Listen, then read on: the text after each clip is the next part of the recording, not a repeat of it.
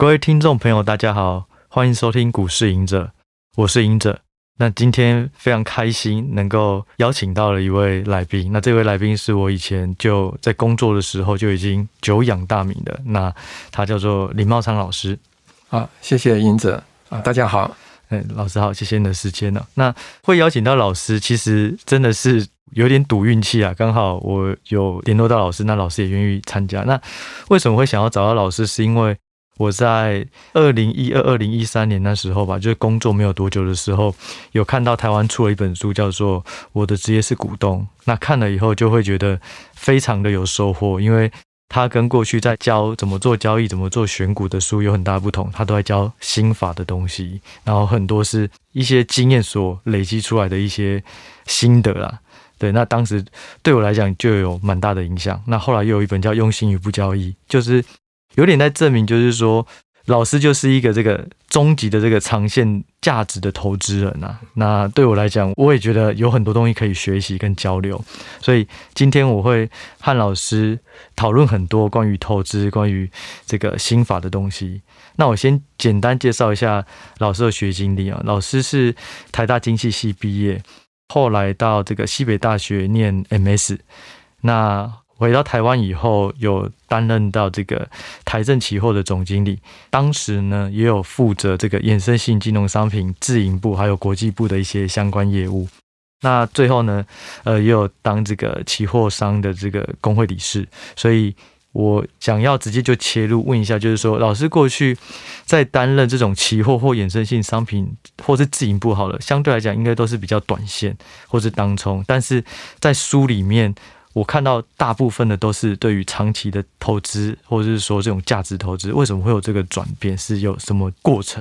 这样啊，是的，我说明一下，我进股市之前是在做气管顾问啊，有、okay. 有个那个呃美国的美国的那个企管顾问公司在台湾，那我们我们就是辅导了几家。上市公司的生产作业流程啊，就我做了一阵子的企管顾问。嗯、对，那另外呃，我也从事，就是我进证券业的时候，先做的是证券分析，嗯，还有呃承销，就是 investment banker，就是股票上市辅导，嗯，所以所以对于这些呃 long term。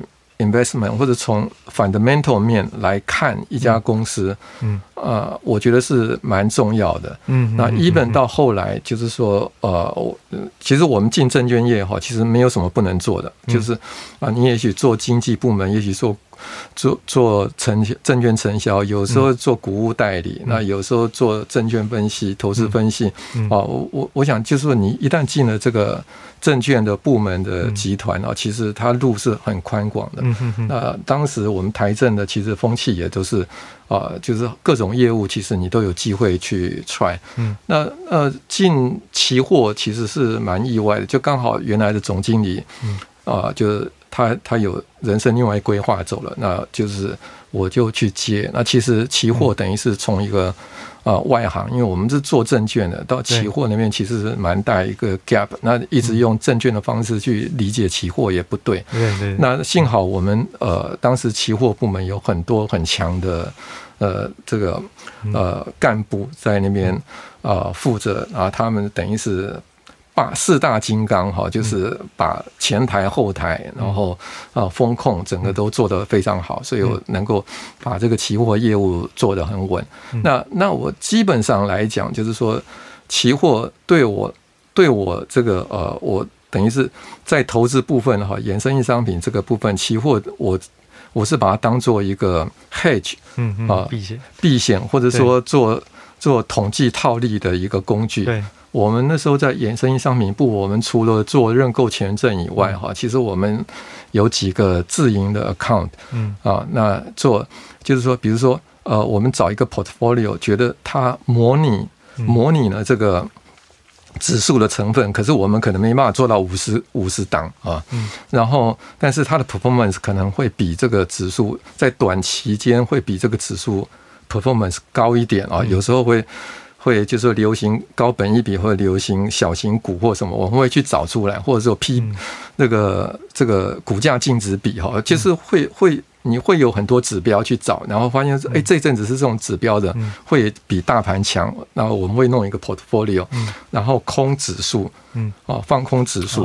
那因为指数有时候它会有正价差，嗯，那所以说你就会拿拿两个，就是说预期啊，我们预期的策略就预期就是说，一个是正价差，它会收敛，到最后会收敛，嗯，然后另外一个就是说这些。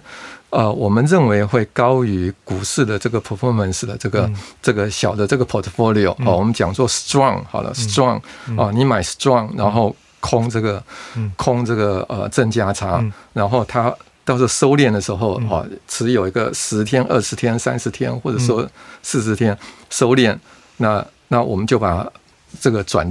转的，就是把它平掉，平仓啊，平仓，那会赚一个那个。那我们那时候做下来，就是这个这个题外话，大概 annual 来，其实利润微薄。那时候大概到四趴五趴，那有时候三趴，其实不大，但是还还是有个一次三到四趴，没有 annualize，annualize 啊，就是说你可以算，因为它是两套资金，对啊，然后进出会有摩擦性因素，对啊，呃，那。那因为股市那个时候其实个股不能放空，所以我们只能买买股票放空期货，你只能你只能这样子做。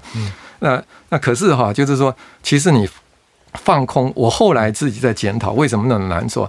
你放空的这个是指数，指数是最有效率的一个投资组合。虽然它有正价差，后面价差会平，可是你要找出一个 portfolio，你认为说长期会会赢这个其？其实是很难的一件事情，它可能短期那就算这次被你猜到，你不可能一年下来，嗯，每次都猜中，所以上上下上下 annualize 以后，其实其实就是做做做报酬率被弭平不少。对，老师我补充一下，就是刚讲到那个正价差，就是想我猜听众朋友有些可能不知道，就是说一般加权指数，它跟未来一个月或两个月的期货会不同样，嗯，不同的价格。那如果现在的期货价格是比呃加权指数还要高，就是正价差。那拉长而言，因为最后都会到期嘛，所以一定会相同。所以老师就是去去把这种正价差比较大的时候，比较把握的时候做放空，因为赌它某一天就会平仓，但是就会跟加权指数一样，但是。只有做单方向，只有放空还不够，就会去从加权指数里面挑比较强的成分股，比较胜率高的做多。所以多跟空两个冲销，就想要赚到一个是指数下来的这个空间，第二个就是选股。结果没想到拉长而言，其实这两个都不好做，对，非常难做啊。所以老师其实一开始就是算是证券的基因，就是比较算是基本面的，因为从承销 IPO 这种研究，那到期货这边反而是过了一刻，就是说可以了解这个过程，其实期货也不是那么容易。那到现在的话，就变成是更长线的投资了，就回过头来发现是 OK。那老师，我想问一下，就是题外话，就是说，如果有很多听众他们是想要走金融业。那刚刚看到老师的经历有很多都是跟金融相关，也摸过很多商品。那你你有没有给一些这些后生晚辈一些提点，认为什么东西需要加强，或是机会比较大的地方，未来可以多琢磨的？我始终认为哈，证券业是非常迷人的一个行业。嗯，那。呃，当然，当然，其他的其他的部分的金融业也是很迷人，但是对我来讲，就是证券业是最迷人，就是看股票这一块，啊，对，看股票投资这一块，那包含期货了，衍生性商品这这块，就是我们讲的 equity 跟 derivative 这这个部分哈，是事实上是最迷人的。嗯，那各位就是说年轻的朋友，如果说有志从事这个的话，嗯，啊，我我想你不要一开始就。拿着自己的钱，或者存了多少年的钱，就进股市，自己，嗯，自己下海去拼搏，嗯、这个风险非常大。嗯，那我会建议说，你可能还是要花个几年的时间，嗯，进这个业界去看，嗯，啊，其实这个业界有非常多的人才，还有很多的事情，还有很多的 event，嗯，啊，你经历过以后，你才会看到，嗯，啊，不管是看到上市公司的那的背面，嗯，或者看到交易面，嗯，啊。或者看到很多奇才异人之事哈，我我觉得就是说，其实我进这个行业，我觉得最主要就是还是看到很多嗯很多人哈，我觉得是相当了不起。那只是说他可能不是在报章杂志上看到，那我们私下接触就会知道说，其实很多人才在里面。那各位如果呃这一辈子里面有认识几个或看到几个。嗯然后当做你的一个指标，其实就足够了。其实就是说，如果他们没有这个机缘进来这个行业，但是如果有认识的人，或者是有一些方式去了解，其实这个是必要的。即使即使在没有的话，哈，就是说，你还是可以，就是就是找找找一些啊，现在有，因为现在资讯很发达，对，然后。他进出的东西都会出来。嗯，那像美国，嗯，美国哈，比如说 Peter Lynch，对，有很多他的演讲，对。然后你也可以去看他过去的操作。哦。那或者巴菲特的，对啊，股票，我我自己哈，就是呃，当时是就我就直接买伯克夏的股票。啊。买了以后，然后他有进出或什么，他会。公那个公告，按照那个公开说明，虽然我们看到的是两三个月以后，但是不差。其实他长期投资你不差那两三个月。对对对。然后你我们资金没有那么多，你就试着买个一点点。美国你还是可以买一股两股，对，试着去跟一下。嗯啊，那你就会有很多的体验啊。再包括巴菲特每次说话，大家就会对。很多的 interpreter 就会。解释出来，所以你都会看到，对。啊，那你就会有很多体验，那你就会知道说，股神其实不是买就涨，卖就跌。哦，不是这样子的，他其实是有他的智慧在里面。那这个我很难三言两语说得出来，可是呃，我我我的结论就是说，希望各位就是说，你找一个你的导师或什么，那你是脚踏实地的跟着，或者说你是真的看着，看着，然后。沉浸在那个里面，嗯，那那你就是享享受投资的感觉，对对，你会有所收获。这个跟就是说上课去学投资学是两两回两回事，对。所以老师说，如果是没有机会进入这个行业，就是你可以透过国外的大师去了解他们每一年或是过去的一些经验，国外或国内，我想都可以，就是找你认为。应该是可以当做你导师的人，对，然后你就收集他所有的言论，或者是那你就就一直研究，一直研究，我觉得就够了。因为我觉得就是说，现在国内或是过国内过去以来，就是有时候是比较资讯不透明，所以很多投顾老师、很多群主、很多金主，其实他们市场上都会充斥不同消息。嗯，那对于很多人，他初期可能没有判断力的时候，不知道。嗯。哪一边是正道，或是比较对自己长期来而言累积财富、投资上比较方便的方式？嗯，对对，那这个哈，就是说，如果是这样的话，就是还是以美国的为主，那个最容易，因为英文我们也了解，而且它的资讯最成熟。对，那其实我认为国内其实其实是还是有很多了不起的人。那我我自己。自己当然在这个行业，那有机会去拜访或者说接触过哈，所以接触到。但是这些人他其实你在公开讯息上你你看不到，而且他们也很低调，不太露面。对，嗯，那那这个可能啊，一般投资人可能比较不容易接触到。那但是你总是可以看巴菲特、对对对，Peter Lynch 或者嗯，还有很多哈，坦伯顿哦，这这些都是很厉害的人。对，那各位只要去看他们的书，看他们的演讲，嗯。啊，都都可以，其实这个其实就很丰富了。嗯哼哼。那老师，我想要问一下，就是说，嗯呃，你的书里面有提到，就是说四十五岁的时候决定辞职，然后自行投资，五十二岁达到财富自由，那年报酬率有十四趴。我想要好奇，就是说，为什么会决定要辞职？因为在一个金控底下或金融业底下，不是资讯比较多，团队比较强。这个就是说在。这个市场里面，大家就是说都会有一个 ambition，就是说最后要有自己的一个团队或自己的。对对对，大家都会希望自己创一个自己创一个东西出来。对，但是大家面临到的问题都很类似哈，就是说其实金融业它的那个 size 都要很大。嗯，那那你在一个大的 size 里面当主管。嗯哦，你可以拥有的 power 当然非常大，对，对，但是你一出来做什么都没了，对，就变成小散户，对。啊、哦，当然你可能钱会比一般散户多，但基本上来讲，跟这些比，你都是都是小虾米。对。哦，所以这个落差很大，所以很多大部分人遇到这个 gap，他他会犹豫，或者说那就干脆就离开舒适，就就留在这个舒适圈里面。对，那我我自己是呃，因为看过有几位，就是有几位朋友，我看过他们出来，然后做。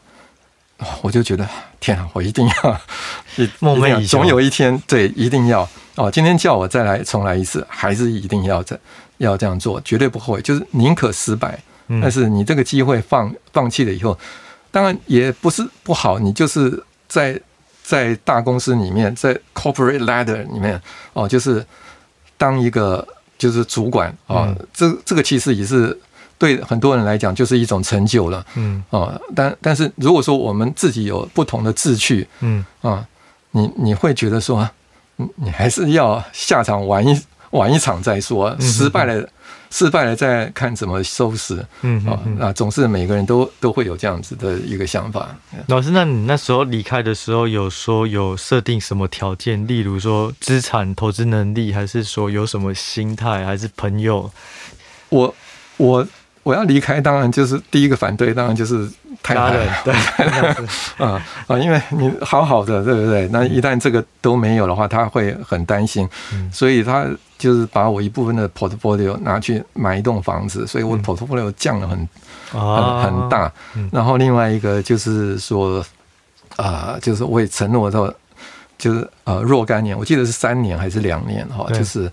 报酬率每年要二十趴，所以加起来是六十趴啊，大大概是这样子。嗯，呃，那如果没有的话，就是摸着鼻子哈，就是回去找一个正 正当的工作啊，就是就是这样。那那我事实上就是到了那个。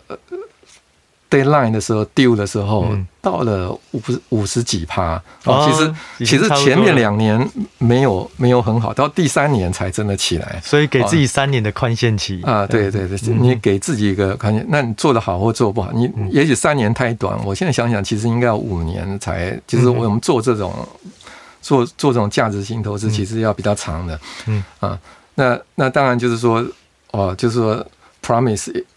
Is a promise 啊，就是我后来，所以所以就是那我就去接一些翻译的工作哦，所以五十几趴还没有到，还没有到及格边缘，你还是要那个。所以老师有翻译几本书，对对，有翻译几本书。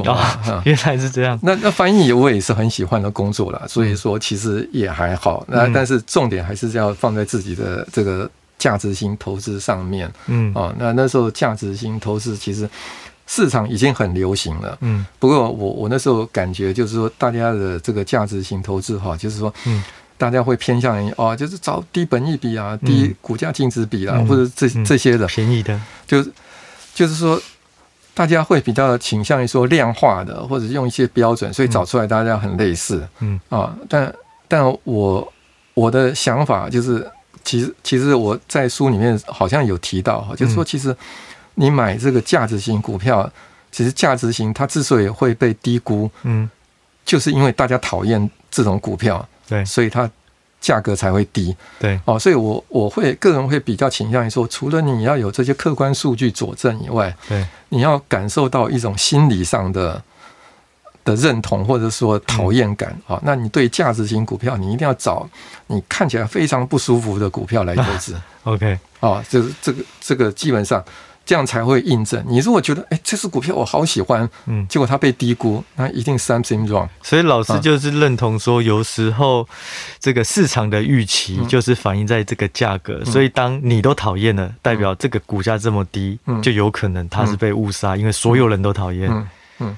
当然，个别一档一档的看哈，你不见得百分之百正确。对。可是你如果说是十档、二十档，嗯啊，那基本上就八九。不离十啊，就是说，基本上我我们刚刚在聊天的时候有讨论到说，那个所谓的美国有一个研究哈，就是这个芝加哥大学还是他就是有把那个投资组合分成 winner 跟 loser，就是好的公司啊、呃，排名前几大的明星公司。啊、呃，明星公司对，跟这些落后的公司，就是烂水狗。啊，就是鸡蛋水饺哦，或落落水狗的。对，他把这些这两个分成两组，一个是 winner，就是胜者，嗯、然后 loser，乳蛇投资组合，嗯，然后你买鲁蛇，然后空这个赢家，嗯，过了三年以后，嗯，哦，他的投资报酬率是正的，嗯，哦，这个表示说。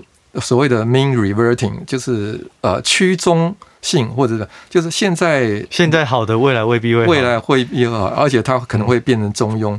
然后现在烂的，它也可能回到中庸，所以这样你就会赚钱。那另外一个，他们他们的理论，他们在论文里面提到的理论就是那个过度反应跟呃 under reaction，好，就是反应不足，就是说。对于好的股票，我们会过度反应，给它过高的评价，对，过高的评价啊，本益比十倍、二十倍、三十倍、四十倍、五十倍到一百倍都有可能。对，但是对于太烂的股票，我们把它本益比打得非常低，嗯，哦，就是过低的。它其实应该，比如说合理的本益比应该十倍，但是它可能会被打到五倍、四倍都有可能。对，啊，那那这种就是 overreaction 跟 underreaction，随着时间的经过。大家会觉得好的其实没有那么好，嗯，所以就会修正回来，然后本益比就往下回来，对，然后坏的其实没有那么坏，它的本益比就会往上修，所以它就这个 portfolio 就会赚钱。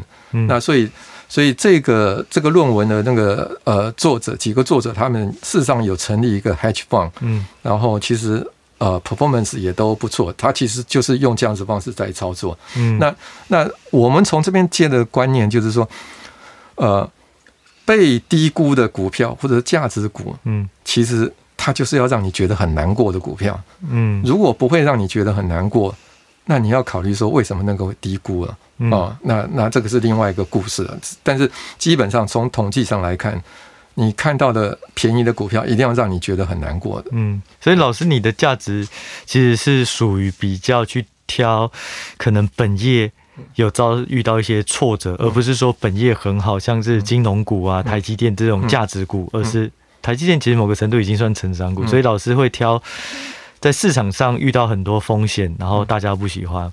可是老师刚提到说，让你觉得看起来就很不舒服，是说它的股价，还是现行，还是它的业务面，或是它的故事、它的竞争力，是什么东西会觉得说让你觉得？你都看不下去的那种。嗯，我我这边在引进另外一个观念哈，就是说你看不下去，它一定是业务不好，产业前景不明。OK 啊，基本面不好，基本面不好。那公司领导人领导无方啊，或者这类的。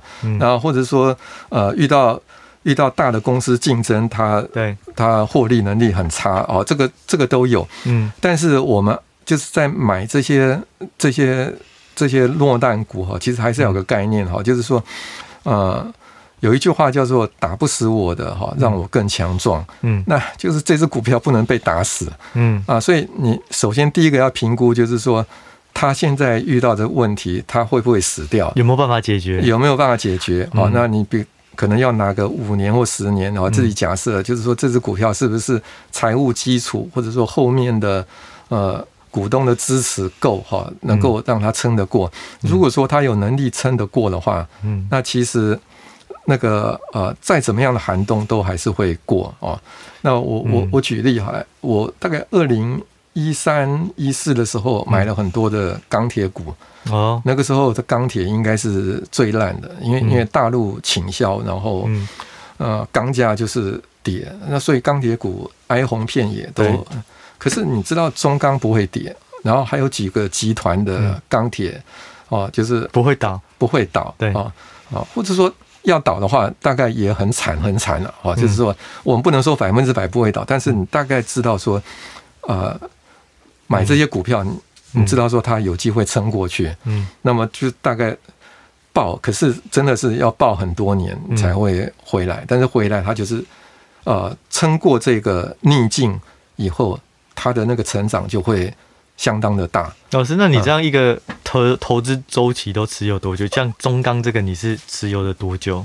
就都是差不多十年左右吧。其实，其实我我会我我我的投资，如果说从开始到现在有什么改变？就是我投资周期越来越长，而且因为早期早期我算很幸运哈，就是二零零四、二零零五那个时候一进去的时候，就大概两三年，就刚刚讲在第三年就获利，然后获利了结。但是我获利了结，嗯，我后来去研究，就统计把我的资料统计发现，就是说其实卖掉跟不卖掉来比啊，嗯，不卖。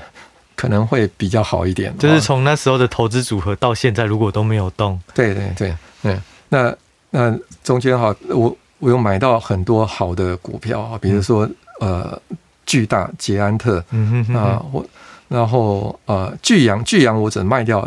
一大部分，但还有留一部分。可是巨阳的那个，对，后来也都起来啊，跟丰泰，对啊、嗯，很多很多股票，我我就不一一列举了。就是说这，这这些股票，那比如说统一超啊，统一超上现在下，嗯，这些股票就是说，好的公司，你其实踏上这个这条船以后，嗯，你就不需要再下来。那我花了一段很长的时间去研究，就是说。你抱一只档股票，如果都不卖会怎么样？嗯，哦，我其实这几年都一直在考思考这个问题。对，那我的结论是，啊、呃，也许都不卖会比你随时停利或者设定一个停利点会好。嗯，哦，至少我看到的这。我自己看到的那个现象是这样子，那当然各位听众自己、嗯、自己再去做评断。嗯，我自己是觉得说长期投资有两个好处，就是第一个是说你对持股会非常熟，因为你只有懂一个月就买，跟懂三年就买，甚至买了还放了五年，其实研究起来会比较轻松，因为你太熟了。第二个就是说你会有很多闲暇的时间去享受生活。嗯，那我感觉老师也是很喜欢享受生活的人，所以。长期投资可能对老师也是更适合嘛？嗯嗯，是。那我我再补充一下哈，就是这个长期持有啊，这个呃美美国有一个基金哈，叫做那个呃 Capital Leader Voyage 啊，就是资本领导者嗯啊起航或者航行啊。对。他在一九三零年代发行的时候，就一次性买进。龙头股，当时的龙头股，嗯，三十档，嗯，然后就不动，嗯，就没有任何交易，只有到中间就是说，比如说违反他的那个 criteria 哈，就是花旗银行好像有债信危机，在二零零八年金融风暴，哦，对对，他把花旗银行这一档拿掉以外，就是没有交易。那其他就是说啊，比如说它的标的股被并购，嗯。啊。并购，比如说那个什么呃，North，因为铁路一只铁路股还是怎么样被被并哈，刚好还是被巴菲特的股票并，那他才会这个股票就就换换过啊，对。那他三十档哈，就是好像有有七档还八档，我我数详细数据我忘了哈，就是但是还还剩下二十几档，那。然后它的那个呃净值的分配哈，就集中在几档，嗯，然后大多数其实就是大概就是一般的二十二十几趴或三十趴年报酬率或者多少，可是，在少数几档的那个报酬率都是 N 倍哈，就是百倍或千倍，然后当然还有一些就下市不见了，嗯。啊，所以如果它报酬率从一九三零年到现在，嗯，我我今天我没有再去统计哦，可是我。去去年的时候有研究哈，那时候我大概推估它大概呃五千倍左右，这么多。五千倍啊，嗯，那这这些股票没有 Apple，没有 Microsoft 啊，也没有 Intel，也没有 Google，哦，没有特斯拉，就是这些传统的，嗯。啊，龙头股到现在，那各位再看看哈，就是说这个股票，股票第一张股票是荷兰东印度公司。对，荷兰东印度公司就是本来都只有债券啊，然后你投资的话，你就不小心如果赔的话，你要无限的赔。然后他他就是说发明的股票就是股东你就你有限的资本来负责，那你赔就是赔掉就好了。对，那东印度公荷兰东印度公司发行了以后，这些荷兰的船啊，就是出来到全世界，包括来台湾哈，就是。福尔摩沙这些很多的故事，都是从投资人开始的。它存在了大概两百多年，对，它的净值成长了也是 N 倍啊，也超过我们我们的想象。但到最后，就是这个航大航海时代的结束，它也就归零了。对对。可是它中间带给投资人的利润，远超过你当时嗯。当时的投资。嗯。啊，所以我们做长期投资的时候，你就想象，因为主持人也问我说：“哎，是不是纯股？”我一向不认为这个是存股，而是说搭一般一般的。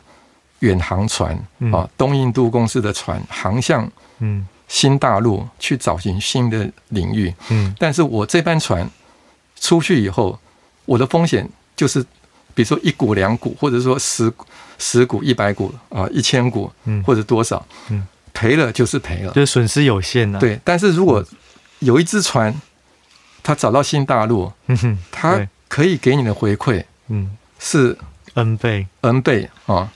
那那你的这个 portfolio 这样子来做，才会才会产生一个长期的一个一个一个效应啊，就是说有这些船长随随手来一直来帮你打平，所以价值是从这边出来。对，当他们会遇到风雨，嗯，有些会沉掉，嗯，但是可能会有几艘过了，然后我们我们在这个地方获利，然后。然后吸取，那你如果说啊，我就是等他已经发发现新大陆以后，我再来，再去追加，那就价格就对价格就不一样了。OK，所以老师听起来是说，有一点像是创投，就像创投也是会提，也是会去投资这种可能还看不到未来的公司，可能五档或十档，也许会成功率只有二十趴或十趴，可是一档成功，它就可以 cover 所有亏损的部分。只是说老师好像。更倾向在于现在大家都不喜欢的，然后自己做研究再下去。嗯，嗯，因为创投这个东西，它是从无生有，就好像生小孩，就是人从从年轻时代在成长的这个小孩成长过程。对，那这些老公司或遇到艰困的行业，它在成长茁壮，这种成长又是另外一种。这个好像呃，你去健身房去练肌肉，嗯。啊，练练练练到这个肌肉很酸，没有力，举不起来那个重量。嗯，啊，你举不起来，当时再怎么样，你就是举不起来那个、嗯、那个哑铃，或者说哦、那个杠铃。嗯，那你就回去休息。嗯，休息个几天，再回来，你就突然可以举起来。对，哦、啊，那你肌肉就长出来了。对，那这些公司就的成长，我们要锁定的是这种成长，嗯，而不是那种年轻人就是。小孩在哦转登岛登岛了的时候哦那种，因为我们比较难预期他的 DNA 会是怎样。嗯，可是对于到健身房去练肌肉的人，我们有蛮大的把握。我我不想这样讲啊，大家是不是能接受啊？就是我们追求的是这种这种适当的挫折来带来的成长，适当的逆境带来的成长。就是老师能够判断说，这些逆境是杀不死这些好公司的，嗯，但是现在所有人都知道他很惨，是，可是他的本质只要时间拉长，他一定能够再回来，是，就是去时间等于去套利这一块，对。可是如果买进去，然后发现说它一直跌，一直跌，已经摊平了很多次，持续在跌，就老师，我觉得很多人都会说停损很重要，那听起来老师有怎么看停损这件事？这个就是说。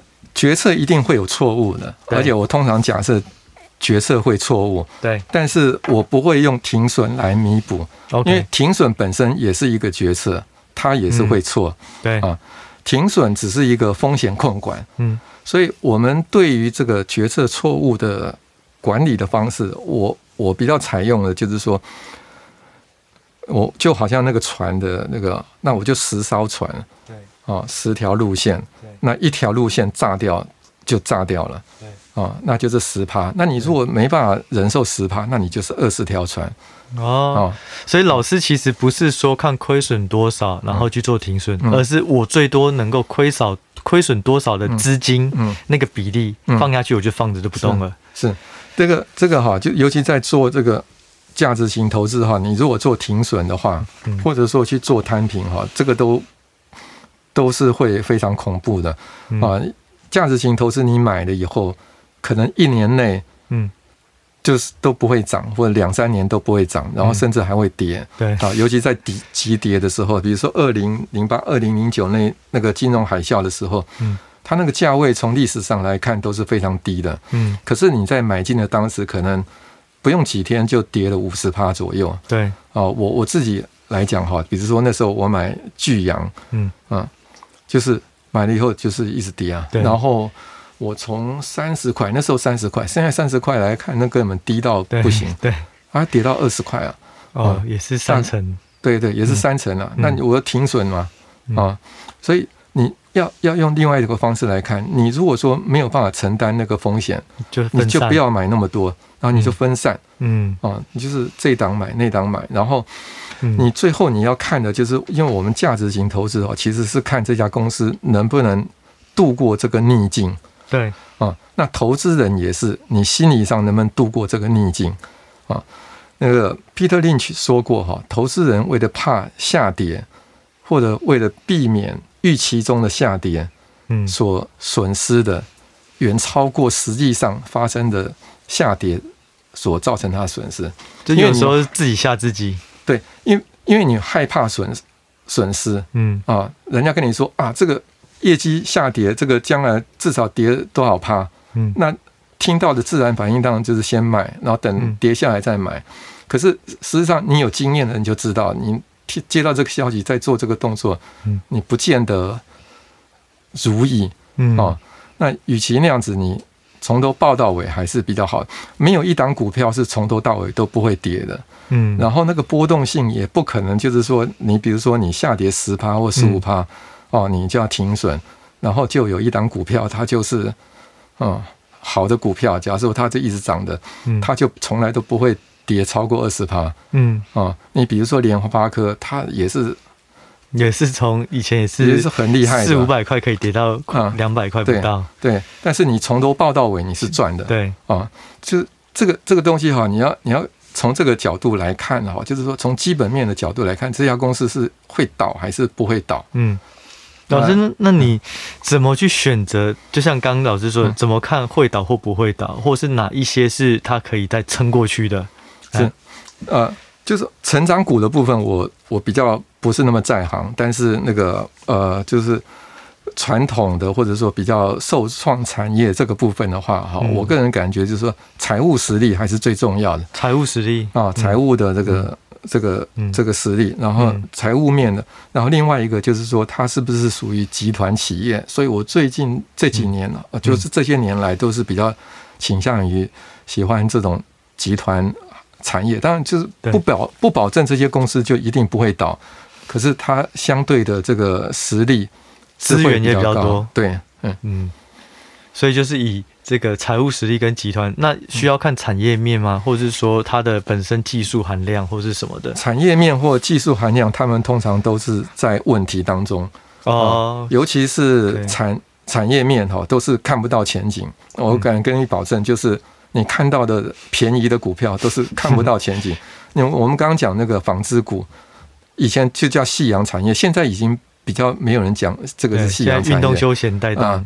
然后你如果买钢铁股，人家会讲说你头 头脑扛过力啊啊，就是说这个钢铁股就是必死无疑。对啊，那价值投资，就我个人认为，你就是要从这个地方去找，就是最脏、最臭、嗯，最。大家看到都觉得羞愧的股票，嗯、去找黄金去找，嗯，对。那老师对于成长股的看法是怎么看？有没有说有一些有价值的，它却是成长股，嗯、还是比较少？这成长股，因为我们刚刚讲，刚刚讲就是它是 winner，对，所以大家都知道，而且它交易量很大，嗯，所以它通常就是最好的状况就是不被高估，但是它几乎很难被低估。所以，嗯嗯，成长的公司你很难找到价值股啊。我我们这样说好了，那当然你可能会用它。预估未来的成长性来折现或什么会看到啊，它被低估。可是呢，因为未来预估的那个成长率，嗯，不见得是准的啊。比如说这家公司每年三十趴的成长，嗯，然后你推估未来十年，其实那个有可能会下修。呃，对，有可能会下修。嗯，景气不好。对，那我宁愿相信说市场给它的评价哈，就是因为它交易量非常大，嗯，所以市场都知道，所以说它 at at best 就最好的状况就是它没有被低估啊，没没有被高估。对，那通常会被高估。对，因为两个两个因素哈，第一个就是说，啊，因为它是在成长，而且一直在赚钱，所以为了 performance，大家会去追。对啊，所以这个就是你你你的 portfolio 就是做基金管理人，你的 portfolio 没有这个你就输了，所以大家会去追。所以不管多少高价，或者在某一个，只要不要被高估过度，他就会愿意买。另外一个就是说，这种成长股，尤其是比较大型的，嗯，哦，我们讲台积电好了，它就会占全值股很重的比重，嗯，所以还会有一种就是它也对被动型投资也会进来，那那就会再加深它被高估。那那这种成长股。被高估的情形其实是普遍，但是它会存在一段很长的时间，嗯。啊，直到它业绩开始下修的时候，哦，才开始割割韭菜，是不是？卖压就开始了啊，就是卖压。这它通常是 crash 是很快的，就是因为 EPS，比如说 EPS 本来是啊八十块或一百块，你比较好算哈啊，它一一股赚一百块，嗯，然后本益比一百倍，那这样就。啊，这样一万块太夸张哈！比如说本益比五十倍，嗯，那就是五千块啊，股价五千块，嗯，那突然 EPS 变成呃，刚刚一百块就九十块，嗯，那本益比它可能就从五十倍掉到三十倍了，对，就变便宜了。啊，就变成两千七百多块了，啊，那你就从五千块掉到两千七百多块，就也是腰快腰斩，快腰斩。啊，它。它其实只是稍微获利的下降而已，嗯，但是因为市场预期太高了，因为前面预期太高，本益比给它过高，所以你的风险是在后面，前面会赚得很快，但是后面的掉就是大家破门而逃的那个，会让你不知道后面到底要不要报。啊，就是像这样子，你遇到中间一个利润修正，嗯。啊。你到底是要相信它未来还会继续成长，所以我抱着这一波我就不跑，嗯，还是说我先跑，嗯，啊，先跑你会可能会跑到最低点，因为那个下挫都很快的，中间你没有喘息的余地，那等到你卖得掉的时候，可能它就会上来。所以对我来讲，对我个人来讲，这个是非常难操作的，嗯啊，所以我会偏向于说，我去做，嗯，做这个价值股，但是成长股这个应该是。更有研究功夫更好的人来、嗯、来来来操作。嗯，老师，我跟你很像，就是我们我也都很强调一家公司的价值，然后有没有被高估。嗯、那的确就是说我比较自己是比较喜欢过去啊投资比较有竞争力、有成长力的公司。嗯、那但是我会去参考说过去的评价贵不贵，还有现在同业的评价贵不贵。但是他就像老师说，他赚钱的。节奏就是每天都赚一点，每天都赚一点。但是如果一没有闪过，可能你三个月的薪水就心血就没了。那像最近很有感，就是说 FOMC 要升息，然后科技股科技股就开始全部崩盘。但当然拉长而言，也许。状况没有那么差，可是就是说心理素质可能会熬不过。嗯、那老师刚刚讲的这种比较遭遇到挫折受创的股票，它反而就是每天都亏钱或不动。嗯，even 可能大盘反弹很多，可是只要当它赚钱，它就开始爆发了。嗯，对。那有两个问题想问老师，就是说平均投资这种受挫的股票啊，老师的投周期都是多久？第二个就是说，当反弹上来。什么时候要卖，或是都不要卖？因为它会不会反弹，也代表它也要开始高估了。因为市场的关这关注热度啊什么的。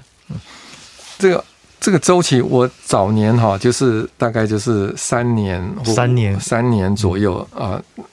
那现在我渐渐变成说，只要公司不倒，然后它还是有 EPS 进来，嗯，我就都 OK 啊。嗯，我只有在它不赚钱。就是说会亏损的时候，我就会考虑说要要卖掉，或者说啊，就这次就不管它了。哦，就是赚钱，公司赚钱与否是一个很重要的指标。嗯啊嗯。那为什么会这样考虑？就是说那个整个复利的结构哈，就是说，嗯，我投资一家公司，不管我是多少钱投进去了，只要它每年都还是有赚钱进来，嗯啊。有没有配股配息是另外一回事，就是说这个它公司都还有挣的盈余，嗯，那么你就一直一直有获利，嗯，那这些获利，它如果配息过来，我们可以去再去投资其他的股票。嗯，没有配息，就是公司的净值就成长。嗯，哦，所以它会进入到一个复利的循环里面。嗯，嗯，那我们我刚刚也有跟各位解释，就是我最近比较有这几年就是比较倾向于说就不卖，就是说，嗯，这家公司只要一直一直都有获利的时候，嗯，你就是搭着这艘船，让它去、嗯、去探险。嗯，那。那停利早年我我有停利哈，就是啊、嗯。呃，比如说成长了五十趴啊，就是赚了五十趴或者赚了一倍，嗯、那我会处分一半，嗯、再去换或者三十趴，然后再去换别的。嗯，那那我自己统计下来结果就是，只要我卖掉一只，通常就会因为它涨得很快，就是就会卖掉一只特别好的。嗯，那这些特别好的其实人刚。那个那句老话，人一辈子你能够遇到几次？嗯啊，那你卖掉一只，你的获利就整个 discount 的很厉害。嗯，那那只股票你如果不要卖，一直抱着，嗯哦，我们不用说你每次拿到了的这个股利股息再投资同样一只股票，因为他们股票就是已经就像主持人讲的哈，就是说他他一旦。这个价值股往上翻扬的时候，它其实也没有被低估，所以你拿股息要再去买的时候，其实并不会买到被低估的股价。嗯，那只要，但是只要不不高估，你可以买。可是通常我们会去买其他被低估的股票。嗯，那就是说，你原来的这个部位，你就让它就好像一艘船一样，再继续去航行，让它带回来很多黄金给你。就好了，老师。那如果现在有十艘船，然后你也买了十艘，可是发现有三艘是空船，也很有机会。那你要怎么决定说我要怎么把既有的部位怎么切换到新的？如果都不卖，嗯，对，没有标准答案。但是，如果说他都还是有赚钱，即即使赚的不多哈，就是说他这家公司营运一年都还是赚钱，我都会都会放着。我最怕的是亏损。嗯啊，那亏损当然你要去分啊，比如说亏损扩大也算嘛，亏损扩大也算哈，就是说你这家公司如果是亏损的，你那它就不是不是赚钱帮你赚钱让你累积财富了，它是开一个洞让你的财富一直一直往外流。那我的股价那个我我是觉得到其次，可是公司获利是亏损，你经营了一年你。你用了那么多资源，找了这么多员工过来，没有起色啊！结果每年每年这样亏损，那那这个就失去这个公司的意义啊。当然有时候会短期性的，比如说呃，这个现在这个疫情的关系或什么，有些有些公司可能会因为疫情啊，他做旅游业的或者什么，嗯，那这个难免，这个我们可以可以等待啊。可是你如果说不是疫情啊，这种短期性的，我们预计。这个这个事件结束就没有了，嗯，那你正常的经营就是就是亏损的话，嗯，那这个是严重警讯，嗯，那这个不叫停损，这个就是就是承认失败啊，那你就是不管多多便宜，你都是要卖掉，这个不是停损，也不是摊平的问题，对，嗯，所以这些钱筹一筹就可以再去找下一个标的了。那如果是你已经买到一个有基本面好转的这种翻身的股票，基本上就算有好的标的，其实老师不会有太多的这个企图再去把它换掉，换到觉得好像更有机会的。嗯，不会，这个就是我不会再在那个呃到处找下一次会什么，或有人推荐说下一次全垒打这样，呃，全垒打会、嗯、会怎么样？嗯。啊，因为这个。我我个人的想法哈，就是说这个资讯资讯一定都是透明的，然后市场一定都都了解，反映一些东西，对对反映。所以我以我的智慧能够看到的，别人也都看到，所以都会反映在价钱上。嗯，那通常会投资报酬会比较高的，都是现在看不到，大概都是以后两三年另外一波行情的时候。那都不是现在市场上所有人可以看得到的，嗯、所以回到老师就是说，要连自己都看不下的，要看不下的，就代表这个市场上其实没有人看得下。就是说，这个跟成长股是完全相反的。成长股你要去预测未来的对。走向，对。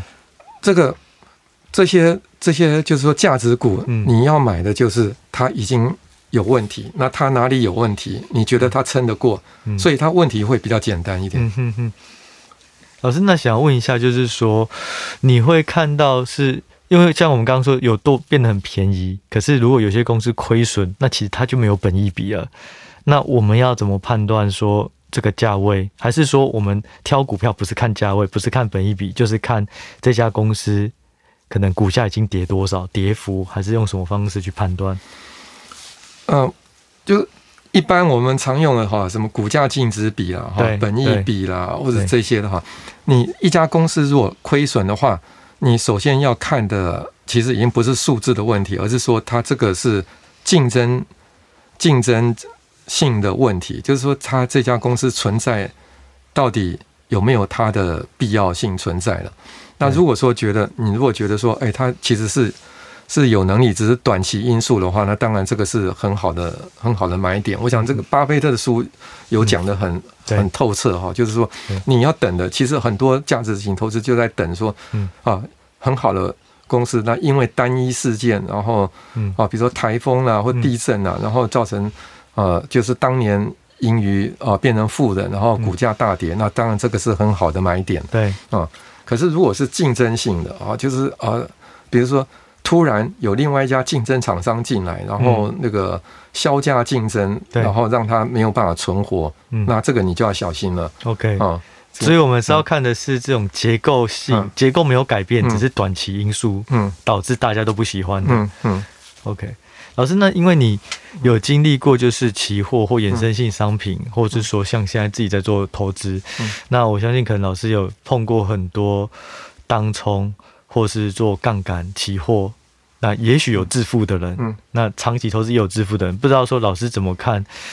那这两种方式哪一个是会比较嗯比较好的？嗯，这个好。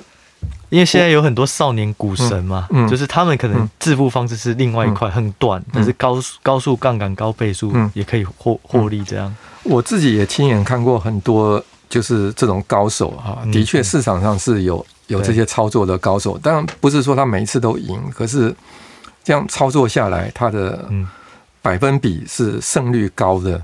那对这些有这样子的才气的人哈，其实他们是可以做这样子。我自己是没有这个能力，但是，啊，当冲或者做期货啊，或者说呃做这个选择权啊，这这种这种高风险，然后其实它没有基本面来当做支撑的，完全是在交易面的，它是要有一些法则，还有一些。呃，天分。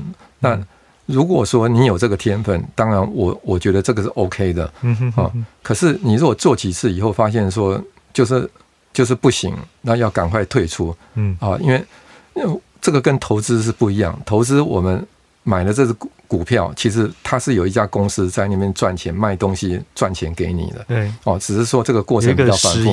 它有个实业，它真的有东西在那。我们不是在那边赌明天大小。OK，可是。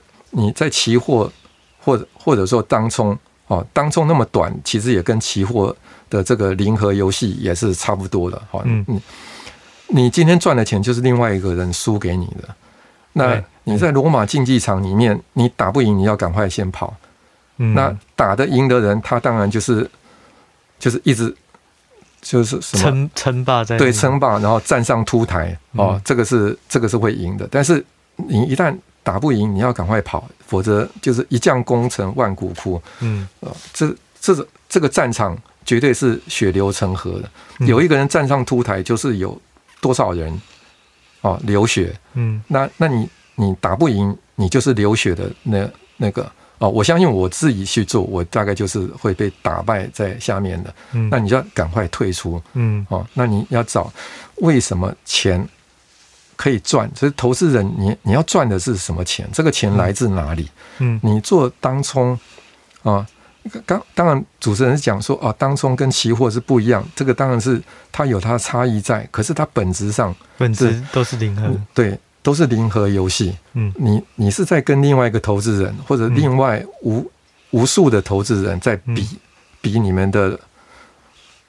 运气也好，技术也好，或者 unknown，我不晓得是什么样的东西。你要赚的是他们手上的钱。嗯啊，那跟我们现在讲投资哈，不管是你是做价值股或成长股，嗯，你是赚将来这家公司，申号他赚的钱配过来，然后其他投资人愿意再用多少钱来买这样子一个价值，那个是完全是两回事。嗯，就是说投资股票是不一定是你输就是我赢，是大家都可以一起赚，嗯、只是谁先跳下船先停利，嗯，赚赚的多赚的少，嗯，但是期货就是一定就是有一方要、嗯、要输这样，就期货这个是零和游戏，对，可是。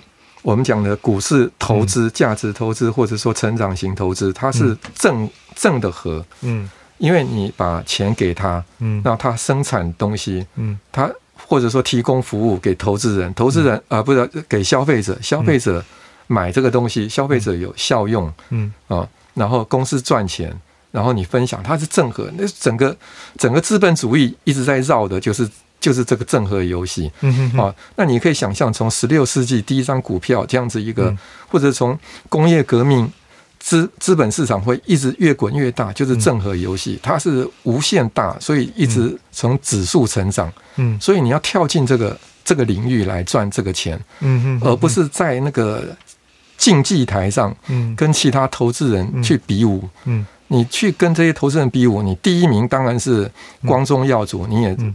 你也名利双收，赚很多钱，可是你要知道，这个可能一万人可能只有一个人，几率的问题，几率的问题。嗯，所以就是说我宁愿买一个市场跟饼会不断扩大的，嗯，而不是说市场饼一样大，但是就是里面的成分换谁赢这样。对，嗯，老师还有一个就是想要问，就是说，呃，我觉得就看到你的书里面有一句话，我觉得心有戚戚焉呐，就是说。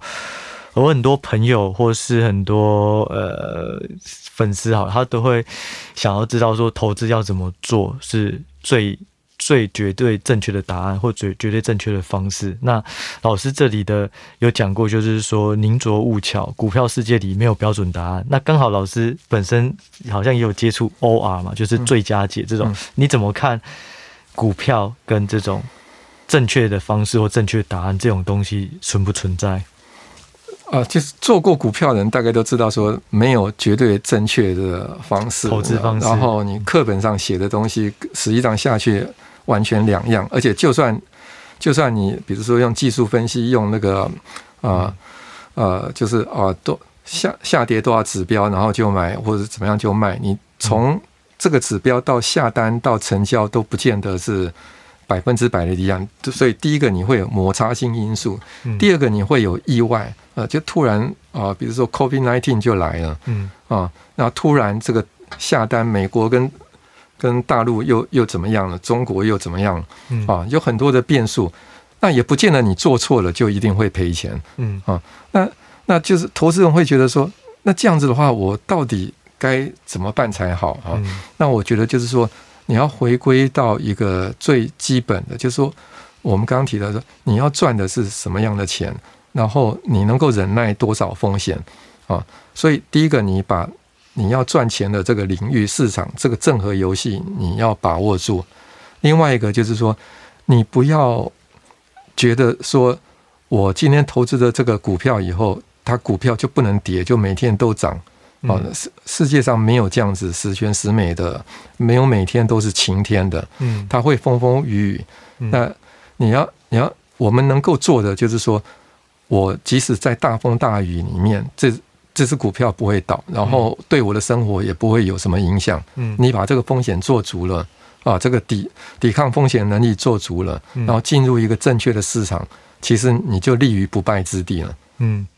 所以其实就是说，股票有很多方式，但是还是要找到自己适合的，然后不要觉得好像一定有一个圣杯。嗯，这样。老师，那最后一个问题，我想要请教，就是说，你的书里面有印象中有强调说，不要去借钱啊，不要去使用这种信用的方式投资。但是对于如果是资产比较小的小资族，或是这种刚进入社会的，那你有什么方式建议说可以累积的财富会比较快？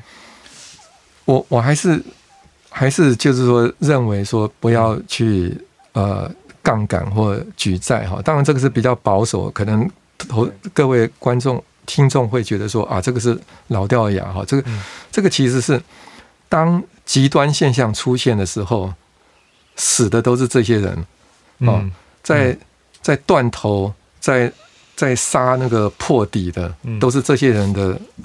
的股票杀出来，对，那这些股票杀出来都是不计血本嗯，然后便宜，然后我们这些价值投资人去捡，就是捡这些人的股票，哦、然后然后这些人难道不知道他现在卖的是太便宜吗？当然知道，但是他没办法，嗯，因为他举债，可是市场只要跌个五百点、八百点，嗯，我相信这些断头的就会出来。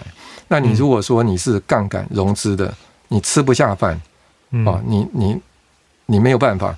可是你去杠杆融资，你真的就会赚到几倍的钱吗？嗯，我跟你讲不一定。嗯，哦，没有人保证说你一定会赚赚多少。嗯，所以负债的东西你要你要还回去啊，还本付息那个是一定的、确定的。嗯，可是你怎么从你投资里面赚百分之多少，那个是不一定的。嗯，那只要有个 gap 哦，就是就是这个这个现金流量的 gap，你就被嘎了。嗯。那那你何必制造自己？因为投资是一个很漫长的，而且它本身就波动就非常大。对，那你弄这个，然后再加上一个极端现象，就是一个失败的保证。嗯，哦，这个是一个失败的保证。嗯，那只是说不晓得是明天还是说哦好几年以后。嗯，你可能会可能会连续哇好爽赚，很快就赚了几几倍几倍几倍啊对，然后几年啊，可是只要一次就会让你对。让你就是全部都都赔回去。我自己也这么觉得，就是说，投资报酬率不管是一倍、两倍、三倍、十倍，你只要亏一百趴，都一样是归零。对，所以老师他是你是以自己在赚的这种机会差，有时候就是因为这些人断头、血本无归，嗯，这种去砍下你才捡到的，所以你就会反过来思考说，所以这些人其实不应该这么做。嗯。所以，如果是对于比较没有钱的人，其实复利它就是一个很好的帮助，它不一定说要透过举债啊、借钱、信贷、房贷的方式。OK。好，老师，我们还有各位听众，我们今天大致上时间是到这里。那我想要整理老师今天讲，我觉得三个比较重要的结论。第一个就是说，要挑价值股的话，可以考虑买的是这种有受创或受受挫的公司。那只要连自己都看不下它的产业前景，但是它有这个体质能够撑过，那最好呢，它是要有一些财务的实力，然后或是它是集团的企业为优先。那第二个是我觉得。我自己收获很大，就是说停损有时候不是看这个这个幅度要亏损多少要停损，而是说你能够亏多少。假设你能够亏三趴，那你就把三趴放在一只股票，顶多就是亏完。那如果你能够承担大一点的风险，那你就是单一注压大一点这样。对，不是看幅度。那再就是说，如果你真的想要停损的话，可以优先考虑不会赚钱的公司，因为赚钱非常的重要。如果给他时间，这家公司还是没有办法赚钱，或是甚至亏更多，那就要考虑卖股了。那第三个就是说，投资其实还是要往正和游戏去尝试，就是当中跟期货更像零和游戏，除非是有天分啊，不然应该要好好努力做研究，可能还是会比较踏实。对，好，那今天非常谢谢各位听众的时间，也非常谢谢老师的时间，那我们就下一集再见喽，谢谢，拜拜，拜拜。